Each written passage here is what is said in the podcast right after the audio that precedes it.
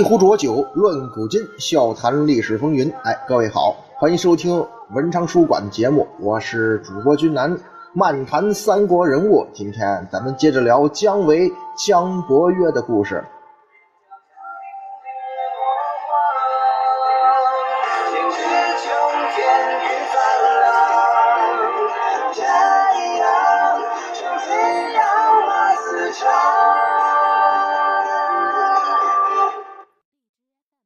上一回，君南跟大家伙聊到钟会造反，而钟会造反的背后呢，很可能牵扯到一个人的死，就是那位郭太后。但是由于后来啊，司马氏代替曹魏建立了晋朝嘛，所以关于这位郭太后的历史记载非常少。尽管如此啊，我们仍然可以通过一些历史的细节得出一个结论，就是这个郭太后吧。是曹魏末期一个很重要的政治人物，对于当时政局的影响是非常大的。可是由于这前面我说的原因吧，咱们在分析这段历史的时候，就常常会忽视这个人物。然后很关键的一点是，这位郭太后呢，跟钟家有着千丝万缕的联系，她也是关中氏族的领袖人物，所以呀，郭家和钟家结成联盟是顺理成章的。而这个关中士族跟司马家的这个矛盾呢，也是早晚要爆发的。但实际上，咱们前面上一期，呃，君南讲的时候，跟大家伙分析过，在曹爽在位的时候，郭太后这一派跟司马家曾经也是盟友啊，甚至司马家还好几次救过郭太后。咱们知道曹爽是立了真后废了郭太后嘛？可是现在曹爽已经倒台了，此一时彼一时啊。司马家现在逐渐做大，已经有了要取代曹魏之势了。那这种情况下，政治平衡已经被打破了。郭太后所代表的政治势力和司马昭的矛盾就变得不可调和了。所以这个时候的郭太后，或者说郭太后所代表的那部分政治势力，也在积极的寻找盟友。那对郭家来说，最好的盟友就是既是亲戚又是同属关中势力的钟家，而代表人物就是钟会啊。钟会无疑是最合适的人选。当然了，这些呀全是军人的个人猜测，只是根据这些历史的细节呢，得出这么一个结论。比方说，钟会为什么要以郭太后的名义起兵呢？即使说郭太后没有跟钟会之间有过什么联系，也说明郭家和钟家本身就是绑在一块儿的。我在翻阅很多史学著作的时候啊，像史学大家吕思勉先生，他曾经说过这么一句话，大家品味一下啊。吕先生说，钟会这个人，他始终是曹魏的忠臣，他起兵是为了复兴曹魏。按说吕先生是史学大家哈，但君南个人啊，倒不是完全赞同老先生的这个结论。为什么呢？前期咱们看啊，司马家的壮大，在这个过程当中啊，钟会作为重要的智囊和参谋，可是起了非常大的作用的。特别是司马师时期啊，司马师称钟会是五之子房吗？他可是司马师背后的首席智囊啊。很多那种削弱曹魏皇权、打击异己的主意，都是你钟会你自个儿出的主意啊！所以，我个人认为，哈，虽然吕先生那么说，我个人觉得啊，从钟会他整个人生经历来说，说他完全是曹魏的忠臣，我不认同。但是，呃，我觉得啊，钟会他也不是忠于司马家的，钟会最忠的人呢。他应该是忠诚于自己，也就是说呀，钟会身上还是有些枭雄气质的。他的最终目标是为了自个儿，或者说为了他代表的这个政治势力吧。司马师的意外死亡，前面君南也讲了，导致什么呢？钟会在司马昭上台之后的地位实际上是一落千丈的。他不是司马昭的近臣啊，虽然表面上司马昭对钟会还是挺重用的。但是他已经不可能像在司马师手下时那样作为绝对的心腹而存在了。而钟会这个人呢，虽然有种种毛病吧，什么心胸狭窄之类的，可是他无疑是有远大理想的。那这是一种说法。远大理想另一种说法，那就是非常有野心的。他对于现在这种处境，就在司马昭手下这种处境，如果我们从钟会的性格来分析，他应该是或者说肯定吧，他是不满意的。话说到这儿呢，咱们还是像前面分析郭循刺杀费祎那件事一样，咱们先假设钟会跟郭太后之间确实有着什么某些协议或者说密谋吧。而关键事件在于，高贵襄公曹髦被杀死之后，郭太后和司马昭之间的政治联盟关系其实就随之破裂了。这也很正常啊。这个打个不太恰当的比方哈。就是像当年抗日战争一结束，我党马上就跟国民党干起来了嘛。呃，这个我这个例子也可以换一个啊，比方说秦朝灭亡之后，刘邦项羽就干起来了啊。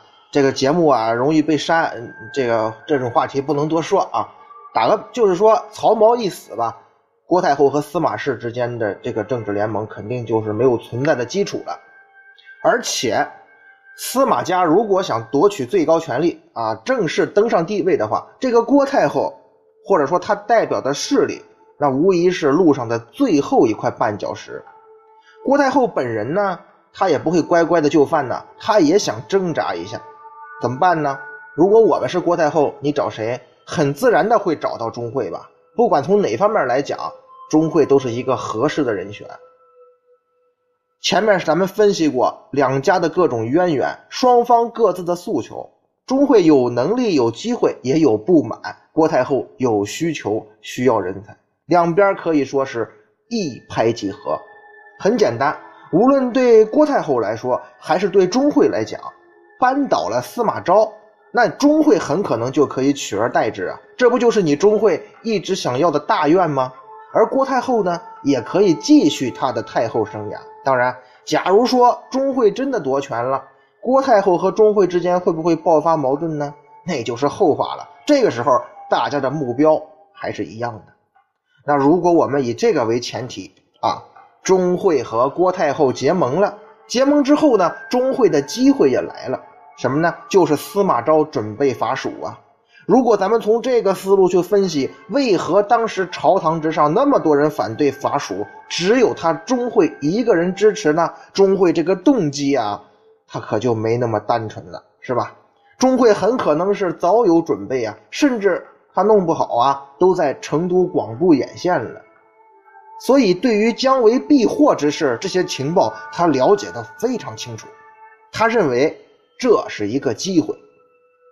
而曹魏群臣呢，也不知道是太平日子过久了，还是说对于诸葛亮时期的那个蜀汉的那种打击啊，有点忌惮吧。包括曹魏几次伐蜀呢，确实都不成功。那这个情况下，只有钟会合适吧？咱们前面也分析过，所以他当仁不让的担任了伐蜀大军的主帅，有了兵权。那这一切如果真的是钟会的如意算盘，咱们在。细思极恐的事就是，他是想利用邓艾和诸葛绪死死的缠住姜维，后来是怕邓艾搞不定才派诸葛绪去的，可能一开始就打算把邓艾和姜维困在那个榻中那一带。理想的结局是什么呢？姜维我讨厌，哈，邓艾我更不讨厌，你俩呀同归于尽吧，在那纠缠吧。我呢手下有十万兵马，我以雷霆之势压向蜀汉。只要没有姜维，这灭蜀小 case 啊。而等拿下蜀汉之后呢，我就在成都等待机会，找各种理由不回洛阳。只要我抗命不归，司马昭这边肯定着急呀。哎，甚至可能会带兵给给钟，就说给钟会我施压。而如果司马昭离开了京城，京城有谁呀？郭太后那帮人就可以趁机发难，除掉司马家的人，并且向全国宣布司马昭是谋反，是反贼，而且希望钟会回京勤王。这么一弄，他不就里应外合了吗？到这个时候，钟会可就没有任何政治污点了。而且呢，心向曹魏的那些人都会站到郭太后和钟会这一边。这可就天时地利人和了，甚至连刚刚征服的蜀汉的力量都可以利用上。这么一对比，钟会对付司马昭胜算还真挺大。当然了，这段分析或者内情只是君南我个人的猜想，前提是钟会跟郭太后之间有什么密谋。不过，假如说这是真的啊，假如钟会跟郭太后真的成功联手，里应外合了，这司马昭可真是内忧外患，凶多吉少。为什么呢？因为这个时候啊，司马家族虽然控制了整个曹魏的上层，但是民间呢，对于司马家篡权还不是那么认同的。要不然怎么有司马昭之心的说法呢？而且一个很典型的例子就是说，竹林七贤。这些人虽然说都是士族出身，但是啊，他们属于士族中那种郁郁不得志的那群人。他们对于司马家这种僭越的行为其实是不满的。咱别看这竹林七贤几个人天天喝酒、嗑药、裸奔，行为怪诞，跟世俗格格不入，但是谁都不是傻子呀。他们为什么要这么干呢？明摆着啊，他们这个态度就是表明他们的政治态度。表现出他们对于时局、当时朝局深深的不满，而且竹林七贤中的几个人啊，非正常人类哈，什么阮籍、嵇康之类的，刘林之类的哈，他们在民间的名声出奇的好，粉丝无数。原因什么呢？很简单啊，他们就是民意代表嘛。竹林七贤对司马氏不满，表示民间的民意也是对于司马家不太认可。所以在这种情况下，如果钟会真的跟郭太后有密谋，他在外带兵，郭太后在朝中作为他的支点，利用他军权在握的机会扳倒司马家，还真不是痴人说梦。您说对吧？但是啊，就像之前君南讲很多历史故事的时候，反复强调我的一个观点：计划赶不上变化呀。很多时候，事情的发展并不会像这个制定计划、设计计划的人想的那么顺利。钟会也一样，他如果说真的设计了这个事儿，第一个环节可就出问题了。为什么？你想让邓艾去跟姜维纠缠，可邓艾那边他不配合。邓艾虽然兵马没有姜维多，想打败甚至消灭姜维啊，确实强人所难。但是让邓艾去牵绊住姜维，那肯定问题不大。再加上诸葛绪的援军把姜维困在西边榻中一带，邓艾和诸葛绪是可以做到的。但是问题在于哈，你钟会聪明吧？人邓艾也不傻，他跟蜀汉、跟姜维打了那么多年的仗，对于蜀汉的政局、地理等等，他比钟会要熟悉呀。钟会给他安排这个任务是打什么算盘？邓艾一听肯定就明白了，这不就是让我给你钟会做嫁衣吗？哪有这种好事？最后邓艾怎么干的？咱也知道，一不做二不休，反正啊，我就拼了。这么大年纪了，没多少活头了，趁着身子骨还能建功立业，赶紧拼一把。所以邓艾才采取了那个冒险的方案，置之死地而后生。偷渡阴平，而终于啊，这也叫功夫不负有心人吧。结果是他不仅成功的拿下了成都，哎，还把姜维这个大包袱甩给了钟会。他创造奇迹，以区区两万人灭了蜀汉。诸葛绪那边就更不用说了，他顾忌老家，所以才给了姜维大穿插的机会。第一个环节就这么出问题了，钟会肯定是傻眼了呀。这下子，我这全盘计划眼看就要让邓艾给搅局啊！所以现在呢，咱们可以想象，对钟会来说，眼前最大的敌人已经变成邓艾了。刚好这个时候呢，邓艾自作主张，用皇帝的命令跟刘禅签署了协定，以天子的名义在蜀地任命大批官吏。咱们前面讲邓艾之死的时候说过，这下子可让钟会给抓住把柄了。他跟魏冠呢，立刻向司马昭汇报，以邓艾矫诏为罪名，污蔑邓艾擅自签署协定，啊，大封官爵，培植私党，意图在蜀地谋反自立。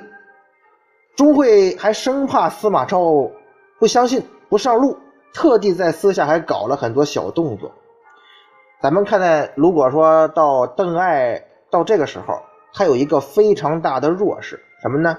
那就是邓艾和司马昭之间，他无法直接交流啊。邓艾在成都，钟会在剑阁，司马昭在洛阳。邓艾和司马昭所有的书信往来，必然要经过钟会这一关。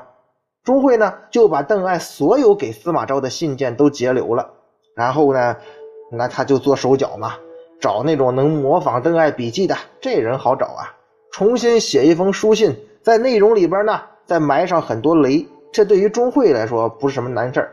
结果就是让司马昭感到非常的不爽。咱们前面讲邓艾之死的时候，反复说一句话，叫“三人成虎，众口铄金”嘛。邓艾其人出身寒族，本来他就不是司马昭的心腹，再加上钟会这煽风点火啊，煽阴风点鬼火，司马昭可是顶不住了。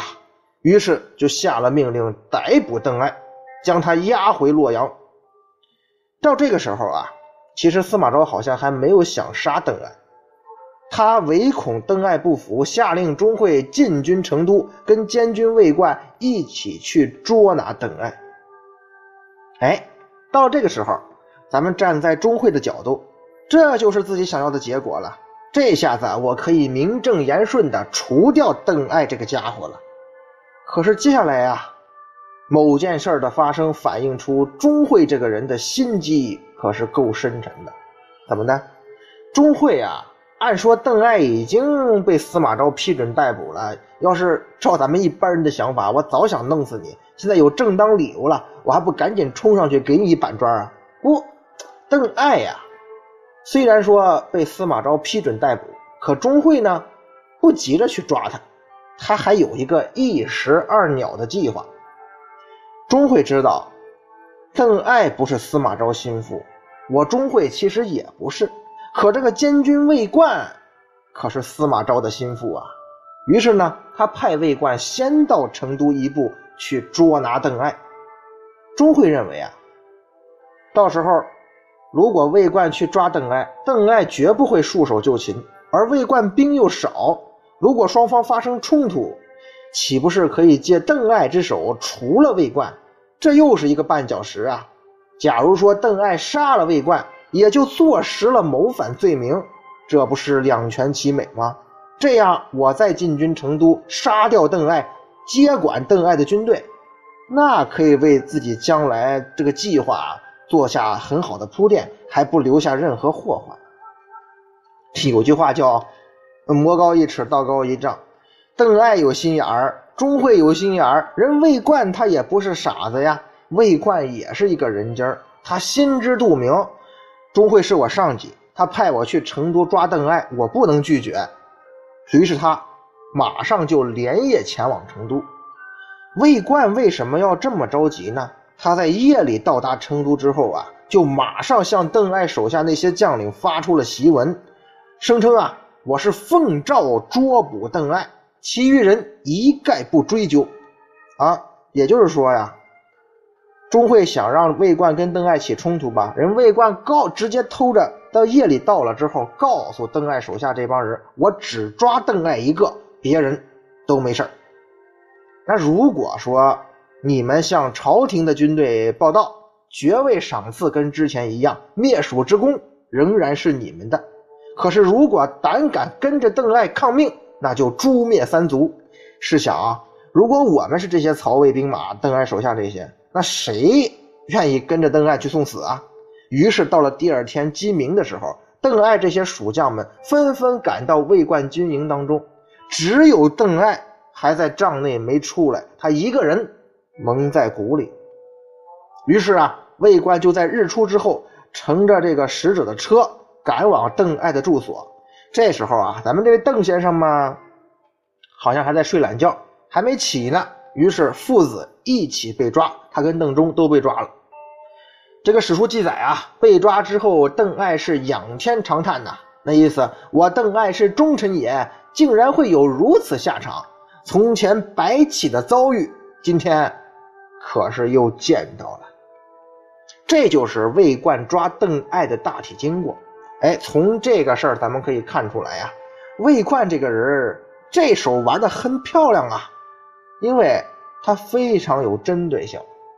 是，咱们想想，如果站在魏冠的角度，就算邓艾他没有反心，如果这件事儿你处理不当，是百分之百会激起兵变的。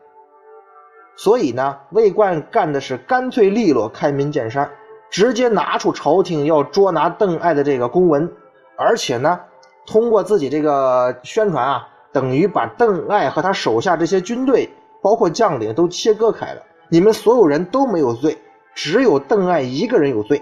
谁要是摊上这滩浑水，立马夷三族。而且魏冠做这事讲究的是非常的快、准、狠。迅速让邓艾和他手下这些将领军队失去了商量和沟通的机会，大家伙半夜就被叫起来，一个个睡眼惺忪，脑子还迷糊着呢。啊，就是说，你对吧？把半夜把咱们叫起来，也肯定当时要要醒一会儿吧。这种情况啊，魏冠等于是浑水摸鱼啊，在大家伙都有些发懵的时候呢，成功的在邓艾军营里抓走了主帅邓艾，玩的。确实漂亮，是啊，我觉得大家稍微想一想就知道，事情到这个时候并不算完。魏冠把邓艾抓上囚车之后，他也想到这一点，于是他马上开始了第二手的准备。怎么呢？因为他也知道，这个时候你虽然把邓艾抓了，其实啊还没有结束。果不其然。邓艾的一些亲信众将这时候回过味儿来了，哦，把把我们主帅给抓了。于是大家伙一商议，就出兵来拦截囚车，企图营救邓艾。这些兵马就到了魏冠的军营。这时候咱们看魏冠这个人哈，他做的他漂亮在哪儿呢？他装作很轻松的样子，穿着轻装便服出来迎接，并且跟这帮人说呀：“啊，大家呢？”都是为邓将军而来，是吧？我也知道邓艾将军他是冤枉的，可是没办法呀，我是奉军令而来，必须执行啊。其实呢，我现在也在写奏章，我要为邓艾将军的事进行申辩。我相信呢，朝廷会给邓将军一个公道的。但是你们大家伙现在如果说公然来劫囚车的话，这性质可就变了。即使你们把邓艾将军救走了，那结局以后呢？这不是陷邓将军于不义吗？到那个时候，他这假谋反不就成了真谋反了吗？哎，魏冠这三寸不烂之舌一劝说呀，这帮当兵的将领一琢磨，这魏大人说的有道理啊，我们不能把邓公给害了呀，于是就悻悻而归了。我估计哈。咱们看到这个魏冠这么轻松就抓捕了邓艾，钟会那边应该是隐隐有些失望的。我是想让邓艾跟你魏冠火拼呢，这下倒好，没费什么劲儿你就把邓艾给抓了。不过呢，不管怎么说，邓艾被抓也算是去了最大的一块心病吧。魏冠这个人嘛，嗨，慢慢收拾他。于是钟会赶紧领大军进入成都。而且赶紧收编邓艾的队伍，稳定成都的局势。这下子啊，虽然说魏冠还在吧，但是他基本的目标也达成了，控制了成都和军队嘛。虽然过程完全和自己预料的不一样。这个时候我们想，如果钟会跟郭太后之间有密谋，他要做的事是什么呢？就是赶紧联系郭太后啊，我们要准备下一步的大事了。可是呢，还是那句计划赶不上变化。就在钟会觉得还不感觉还不错、志得意满之时，一个噩耗传来：郭太后死了。这件事儿对于钟会的打击，我们可以想象，应该是很大的。那现如今郭太后一死，朝中情况不明啊，这计划到底还能不能执行呢？或者说，这郭太后是怎么死的呀？反正历史书上没有提。当然，郭太后确实年纪不小了。如果这个时候死了呢，也算是自然规律。可如果这郭太后是非自然死亡呢？哎，钟会到底了解郭太后的死因没有啊？咱们后人是不得而知的。咱们可以猜想一下，如果钟会仅仅是听到郭太后的死死的消息啊，他应该是感到深深的恐惧和心烦意乱的。为什么呀？因为这里头名堂可就多了。最坏的结果是什么呢？最坏的结果就是郭太后啊是司马昭给害死的。司马昭这个人搞政治那是绝对是高手啊，他在太后身边那肯定也埋有眼线呢。假如说司马昭识破了郭太后和钟会之间的密谋，来个先下手为强，他连皇帝都敢杀，杀个太后他有什么不敢的呀？他如果司马昭因为这个害死了郭太后，那下一步不就是要对付我钟会吗？他之所以还没动手，只是顾忌我现在有兵权，正在悄悄的进村打枪的不要啊。所以，如果咱们设想一下啊，按照我们这个前提，这个时候的钟会应该是陷入了深深的矛盾和恐惧之中啊。如果郭太后是自然死亡，他现在自个儿班师回朝，当做什么事儿没发生，那也算是可以保全生命，同时呢，那也算是立了大功啊，可以在高官的位置上享尽荣华富贵。但是反过来讲，这种可能性看似很正常，其实可能性不大。为什么？就算郭太后是自然死亡，你钟会本来就不是司马昭的心腹。你灭了蜀汉，会不会功高震主，引起司马昭的猜忌呢？回去之后，兵权一泄，你就是一个待宰羔羊啊！那马上就会被冷处理，甚至直接被司马昭干掉，也不是不可能啊！他们老司马家什么事干不出来呀？而就在钟会犹豫的时候，就是说这个时候啊，他搞不懂。